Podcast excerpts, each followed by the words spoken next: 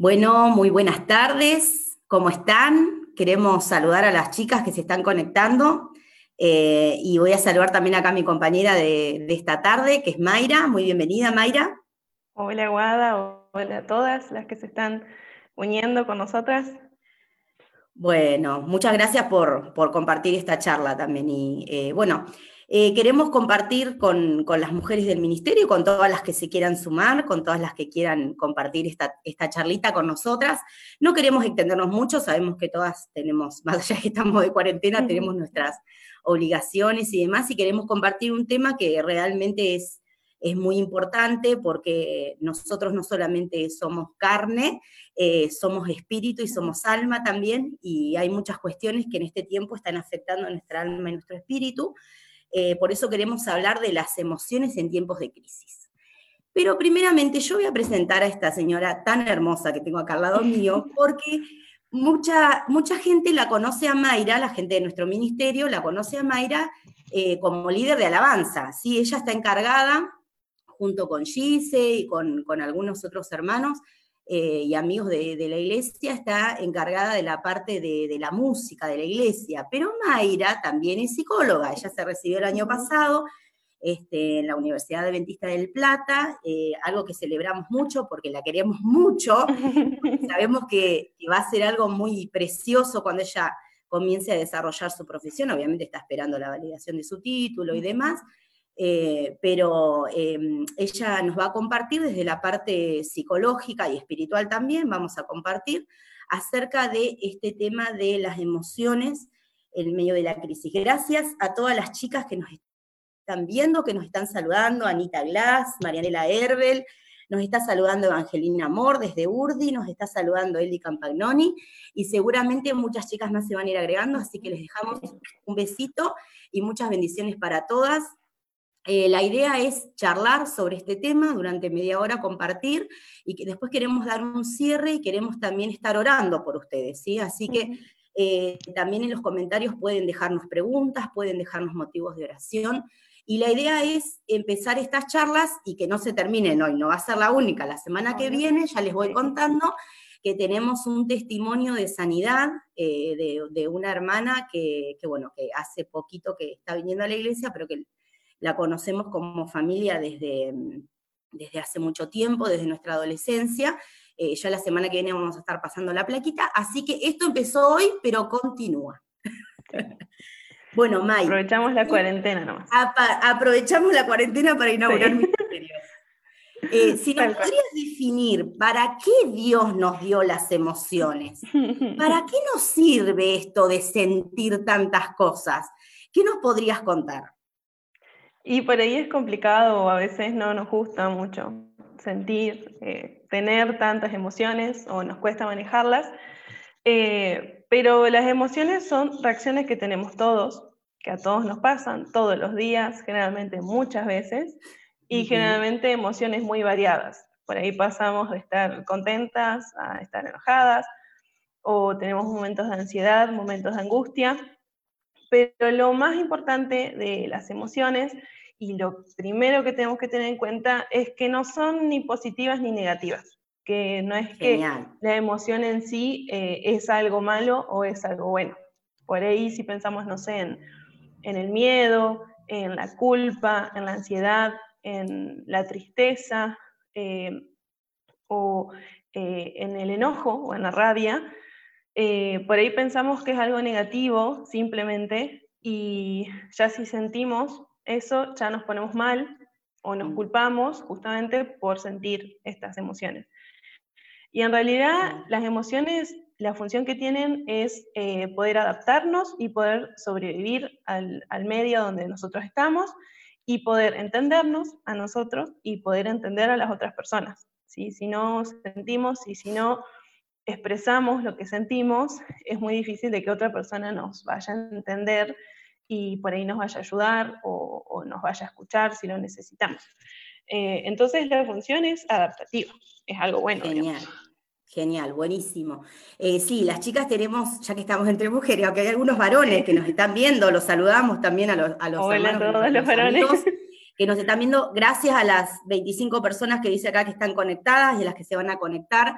Em, las mujeres tenemos un temita con este esta bendito regalo de Dios, que son las hormonas, digamos, ¿no? Entonces, eh, también creo que es importante, por ahí que vos nos aclares un poquito, si bien no vamos a dar una clase sobre hormonas, porque no somos doctoras, ninguna de las dos, pero cómo esto nos puede ir alterando nuestras emociones también.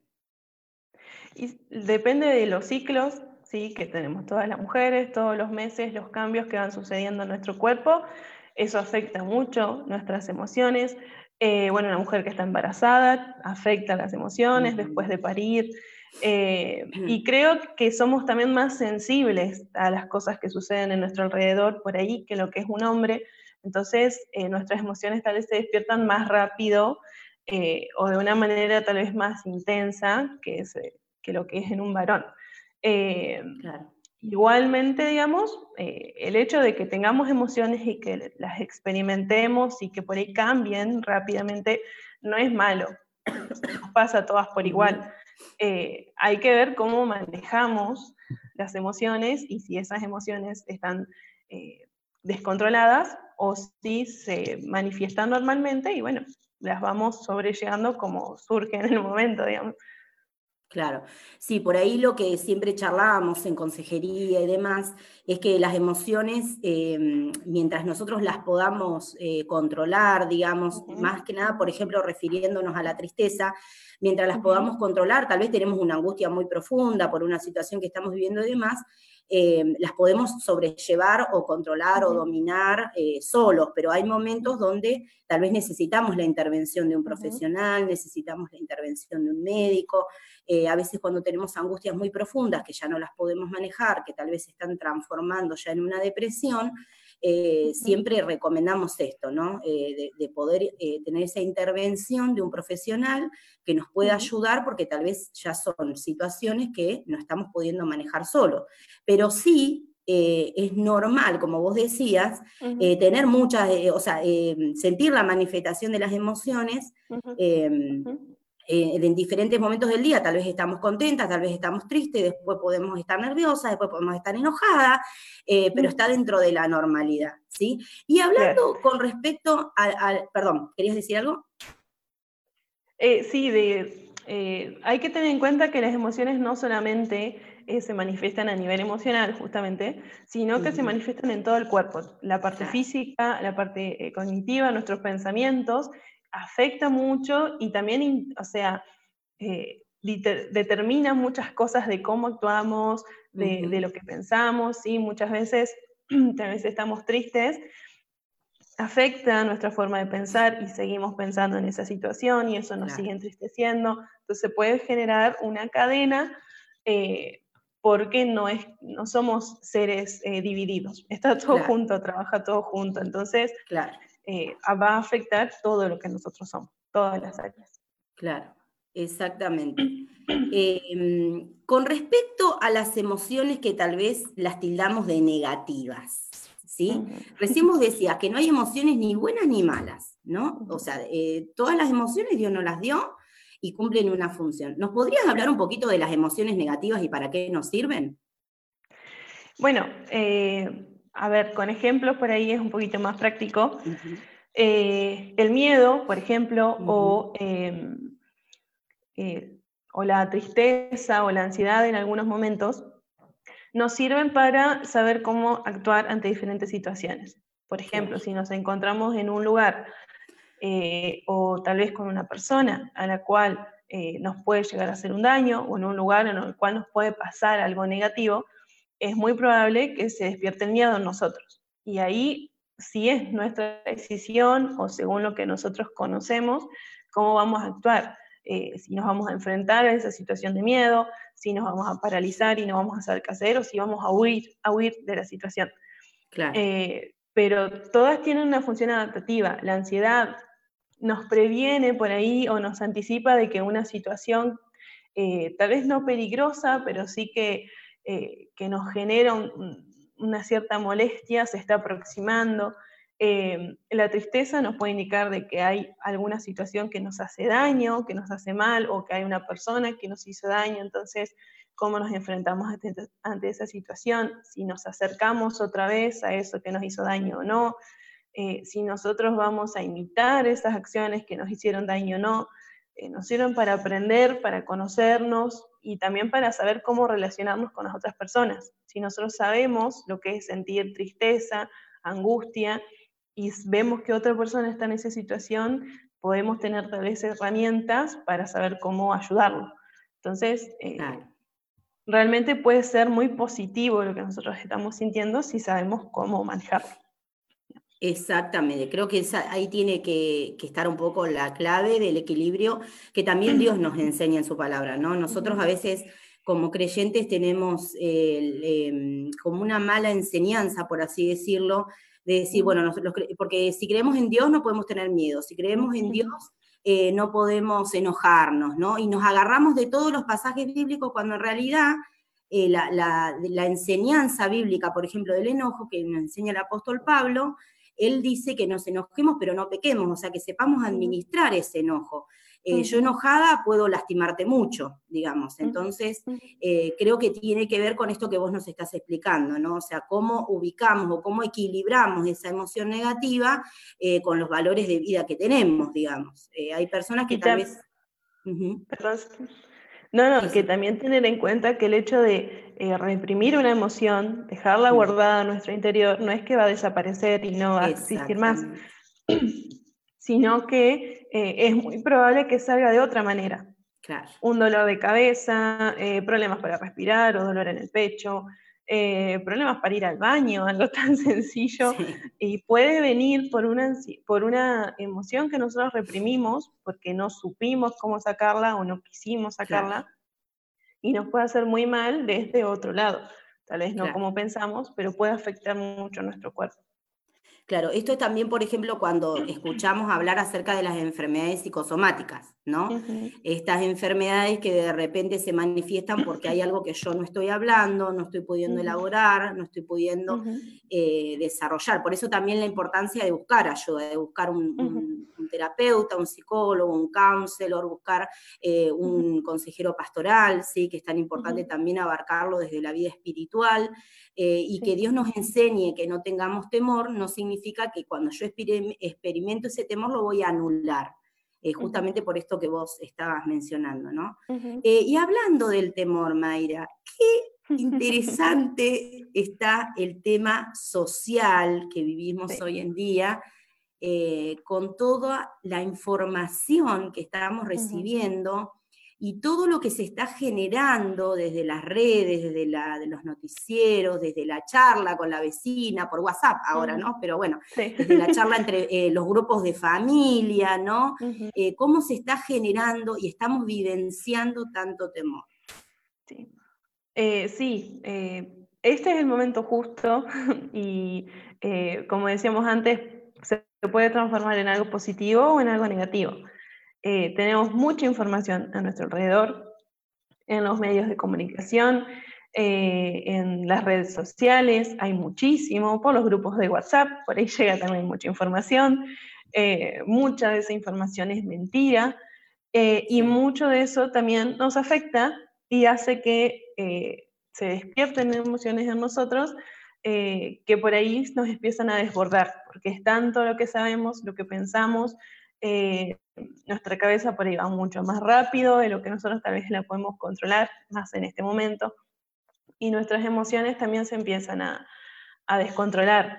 Eh, yo creo que en este momento, si por ahí alguno de los que nos está escuchando ahora viendo, eh, vos decís, yo venía re bien con mis emociones, podía expresarlas, podía hablar con otros, sabía cómo controlarme y ahora todo se descontroló. Es normal que todo se descontrole, porque estamos en una situación que, eh, de total incertidumbre, en una situación que nosotros no controlamos y que no podemos controlar, y es normal que todo se, comience a, ir de nuestras manos y tal vez no sepamos cómo manejar. Eh, pero podemos tomar ciertos recaudos o controlar ciertos aspectos que nos rodean para tratar de eh, ayudarnos a nosotros mismos a controlarnos. Una de esas es la información, como decías, ver qué miro, qué no miro, eh, si quiero saber algo del tema con respecto a, la pandemia, el coronavirus, voy a las fuentes reales y seguras. Claro, corroborar siempre que lo que estoy escuchando esté avalado por los organismos correspondientes, digamos, no escuchar cualquier cosa que anda dando vueltas, digamos.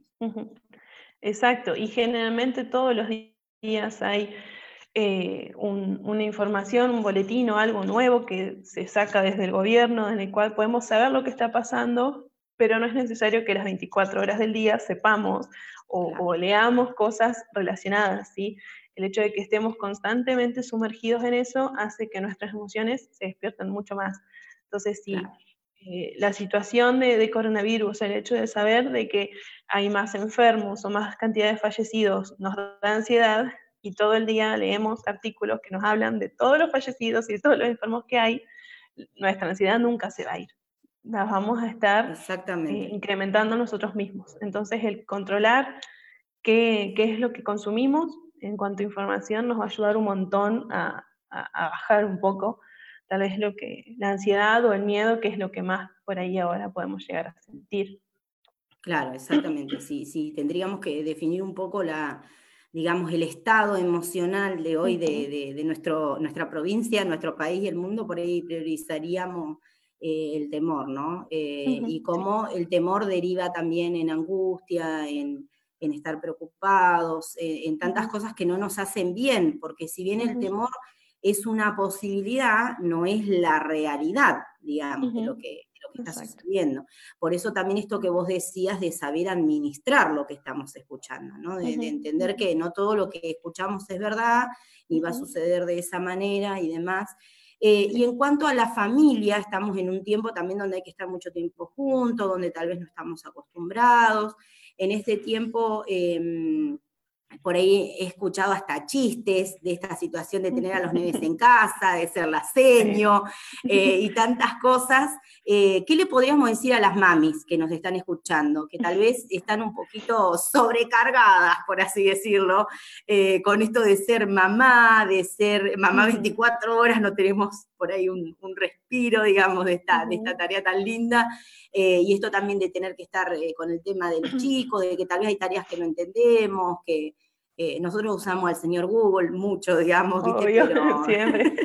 pero ¿qué le podríamos decir? Porque tal vez hay como una tensión, un nerviosismo, tal vez alguna mamá dice, che, pero yo no soy así, ¿qué, es lo que me está pasando? Y primero, que no desesperen, eh, porque así como vos estás diciendo que sos mamá y que te pasa eso, estoy segura que muchas mamás les pasa lo mismo.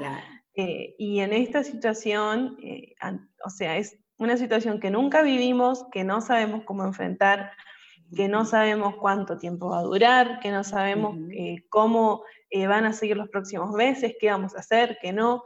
Eh, entonces, más de una mamá debe estar en la misma situación de, tal vez estar agotada o de no saber cómo, cómo enseñar, porque están en esa situación que tienen que enseñar, tal vez como una maestra, eh, o de estar, de necesitar tiempo para una y tal vez no poder tenerlo de la manera como lo tenían antes. Entonces, no desesperar porque, o, no sentir culpa eh, por tal vez sentirse cansada de esa situación, porque te vas a sentir cansada porque no sabes, no tenés experiencia en cómo enfrentar esto.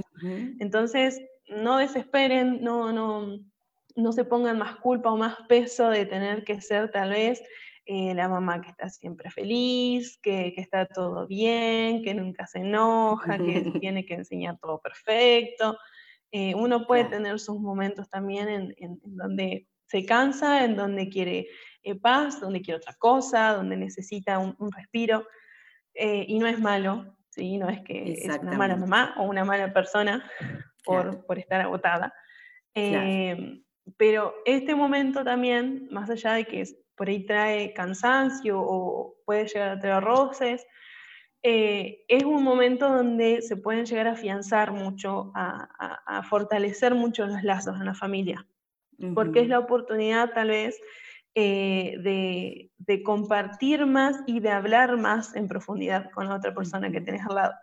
Tal vez eh, dentro de la pareja eh, vos convivís con tu esposo, con tu pareja y decís, no, no le voy a decir que estoy recansada de esto, eh, porque no, capaz va, ¿qué va a pensar? Y tal vez si se lo decís, la otra persona está igual de cansada que vos claro. y necesita un respiro igual que vos. O no sé, no le voy a decir que tengo miedo de que alguien se enferme, porque ¿qué va a pensar? Que soy una exagerada. Y tal vez él también tiene miedo de que alguien se enferme. Entonces, si hablamos, si realmente somos sinceros ante la otra persona, si nos tomamos ese tiempo de compartir en profundidad, qué es lo que nos pasa, qué sentimos, puede ayudar mucho a, fortalecer el vínculo, a aprender también de eso, a que es importante eh, tomarse ese tiempo de compartir con el otro, a pensar hacerlo un hábito, eh, el, hablar todos los días, el compartir qué nos pasa, tal vez antes no lo hacíamos porque no teníamos tiempo y ahora tenemos tiempo eh, para hablar en profundidad. y también nos ayuda si sabemos lo que nos pasa y lo que nos pasa al otro, eh, vamos a tener más paciencia con nosotros, más paciencia con el otro. Si sabemos que el otro está sobrecargado, no le vamos a estar exigiendo un montón en la cuarentena porque tiene tiempo, pero tal vez está agotado. Entonces, vamos a tener un poco más de paciencia, vamos a ser más considerados y así también con nosotros. Eh, y creo que, que, va a ser una oportunidad también para fortalecer mucho, para, eh, para unirse mucho en, en, todos los aspectos positivos. Tal vez no nos podemos abrazar, pero sí podemos escuchar. Entonces, eh, que es un hermoso regalo para la otra persona. Exacto, exactamente. Hay, un, hay un libro que yo estoy releyendo ahora que se llama El ADN de las relaciones. Eh, es un libro que eh, habla mucho esto de aprender a, relacionarse sanamente con los demás y también a, a qué respuesta vas a dar vos en relación a lo que recibís del otro, ¿no? a veces uno reacciona con enojo, pero es justamente por esto de no poder escucharnos realmente, ¿no? Y el autor plantea esto de la charla a corazón abierto. Mm. Y es más, en, un seminario que yo estuve, las dos personas que charlaban tenían un corazoncito de, peluche, lo tenían en la mano. Entonces cada uno lo tomaba en la mano, decía lo que sentía y el otro lo escuchaba y después el otro tomaba el corazoncito y lo escuchaba. Creo que estamos en este tiempo, eh, más allá de que no tengas el corazón de peluche, ¿no? Pero estamos en este tiempo de aprender a poner en palabras lo que sentimos, lo que necesitamos para que se afiance la relación familiar. Lo nombrábamos específicamente esto de la pareja. A veces las mujeres tenemos ese problema de que pensamos que el otro tiene que saber cómo yo me siento. No, mi amor, o sea, hay que abrir la boca y hay que poner en palabras eh, cómo, cómo, nos sentimos, porque a veces pretendemos ser ayudadas sin pedir esa ayuda, ¿no? Eh, entonces está bueno esto de, poder también eh, revalorizarnos como familia, eh, aprender también desde el punto de vista de las mamás, lo que vos decías, gracias porque lo dijiste, porque creo que muchas necesitan escucharlo, no necesitamos, ni, ni, nadie pretende que seamos las mamás perfectas o que seamos las mamás que nos las sabemos todas, lo que no sabemos hay que aprender a pedir ayuda, hay que aprender a buscar la forma en que lo podamos resolver, tal vez ni siquiera, yo por ejemplo hay tareas que yo sé que no le voy a ayudar a mi hija, entonces las hace el padre, digamos, o alguien que nos pueda ayudar, sobre todo lo que es inglés y matemática, eh, pero esto de no, no, tengo que hacer todo yo sola, digamos. Eh, a veces todo lo puedo en Cristo que me fortalece, lo tomamos a mal, lo tomamos para no pedir ayuda y no tiene que ver con eso. Eh, así que creo que tiene que ver este tiempo también con, revalorizar y también con aprender a vincularnos de una manera más cercana, porque como hablábamos, ¿no? Esto de que a veces no tenemos tiempo, de que corremos mucho, de que estamos acostumbrados a ir de acá para allá y ahora resulta que estábamos todos juntos en casa. Entonces está bueno esto también de poder em, eh, de poder eh, eh, de poder revalorizar este tiempo y aprender a vincularnos de una manera distinta. Me están avisando que se nos termina el tiempo. Ay, no. ha pasado muy rápido esto. Pero em, hablamos con Mai también de, compartir un poquito también acerca de la palabra. Algunas cosas fuimos, fuimos mencionando. Mai, lo que vos quieras seguir mencionando. Me está avisando acá el contador que tengo nueve minutos. Eh, y algo que yo les quería compartir, que a mí me ministró mucho el corazón, porque nosotros a veces pensamos, y creo que muchas nos hemos traumado, no sé, May, si vos viste esa película viejita de Jesús que nunca tenía cara de nada. Eh, tal vez alguna la vio de las chicas que están viendo acá, o vos tenés esa imagen de que Jesús no siente nada. Y si vos eh, lees los evangelios desde esta perspectiva, eh, Jesús manifestó muchas veces sus emociones y de manera muy, eh, muy explícita, digamos, ¿no?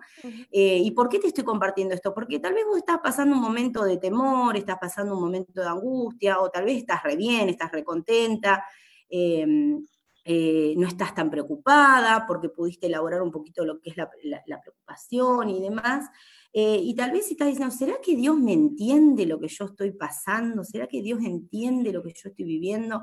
Y hay algo que a mí me, bendijo mucho del Señor Jesús, fue que Él, eh, la, la, misma palabra lo dice, ¿no? que Él siempre nos entiende, Él siempre entiende. Jesús es empático con nosotras, ¿sí? Jesús realmente entiende lo que nosotros estamos atravesando.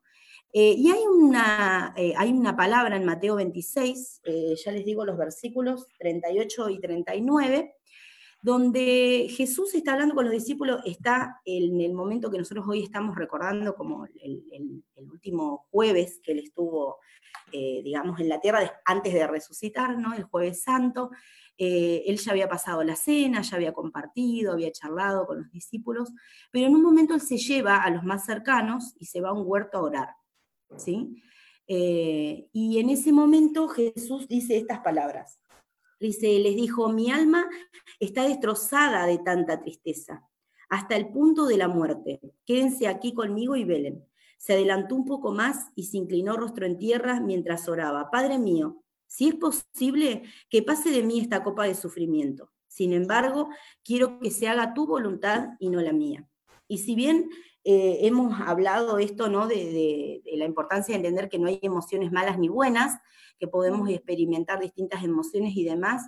Vemos en la vida de Jesús que aunque él estaba muy triste por lo que iba a vivir, porque él eh, eh, fue humano completamente y nunca dejó de ser Dios completamente, ¿sí? Pero él experimentó el dolor físico y él en ese momento sabía el dolor físico que iba a atravesar, ¿sí?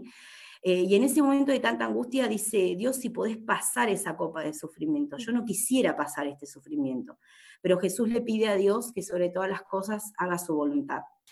Y yo te quiero invitar que en este tiempo tal vez eh, vos estés pasando em, tal vez una situación complicada o tengas miedo o tengas angustia o tengas eh, distintas situaciones que estás atravesando, porque más allá del coronavirus cada uno tenemos una vida y estuvimos tal vez ya digamos, luchando con distintas situaciones y puede ser que esto las haya agravado. Yo te invito a que en este tiempo vos puedas hacer como Jesús y puedas pedirle al Padre que más allá de todo haga su voluntad y que puedas hacer lo correcto. ¿Y qué es lo correcto en este momento? Lo correcto es confiar en Dios. ¿sí? Desde mi perspectiva podés no estar de acuerdo conmigo, pero creo que lo correcto es confiar en Dios. Lo correcto es, es entender que más allá del coronavirus, más allá de tu problema, de mi problema, Dios sigue siendo rey, Jesús sigue estando en el trono, sigue gobernando, y Él nos enseñó a través de su vida que podemos experimentar emociones muy duras, muy duras. Pero sin embargo, Él sigue gobernando y Él sigue ayudando y nos sigue ayudando. Y te quiero dejar una recomendación, si es que, te interesa poder hacerlo. Estamos eh, hablando del tema de las emociones y los salmos están llenos de expresiones de emociones. ¿sí? Los salmos están repletos de referencias a las emociones. ¿sí? Y tal vez en este tiempo, que tal vez tenemos un poquito más de tiempo para leer, para estar en casa y demás, yo te invito a que puedas leer los salmos. Si nunca los leíste, están en la mitad de la Biblia, ¿sí? Los podés bajar por internet, los podés leer por internet. Eh, y eh, David y otros autores hablan muchísimo de tal vez estar muy angustiado, pero de hacer lo correcto, que es poder confiar en Dios en medio de lo que estamos viviendo.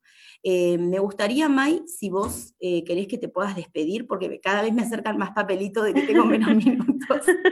Así que fue un placer realmente hablar con vos. Dale, muchas gracias por la invitación. Y bueno, cualquier cosa, si tienen alguna pregunta, la pueden dejar y vamos eh, respondiendo en otro momento o les compartimos algo más, más adelante. Totalmente, totalmente. Bueno, chicas, May, muchas gracias. gracias a todas las que se conectaron. Eh, gracias a, todas las chicas. Esperamos que esta charla les haya servido y sobre todas las cosas que en este tiempo puedas reforzar tu confianza en Dios y puedas eh, también experimentar cómo Él eh, te sostiene, ¿sí? Como más allá de lo que estemos sintiendo en este tiempo del temor por ahí que mencionamos, eh, podemos eh, experimentar cómo Dios, que es un Dios de verdad, es un Dios real, es un Dios que no se quedó en la cruz, sino que resucitó por amor a nosotros, que es lo que estamos recordando, eh, cómo Él puede sostenernos. ¿sí? Jesús en ese momento también dice que fue fortalecido, así que en ese momento que yo te leí recién. Así que te mando un abrazo virtual, a la distancia. y me alegra mucho poder compartir. Vamos a estar posteando la, la placa de la próxima semana. También vamos a estar compartiendo un testimonio de fe. Hasta luego, chicas. Un abrazo. Nos vemos. Chao, Mari. Chao.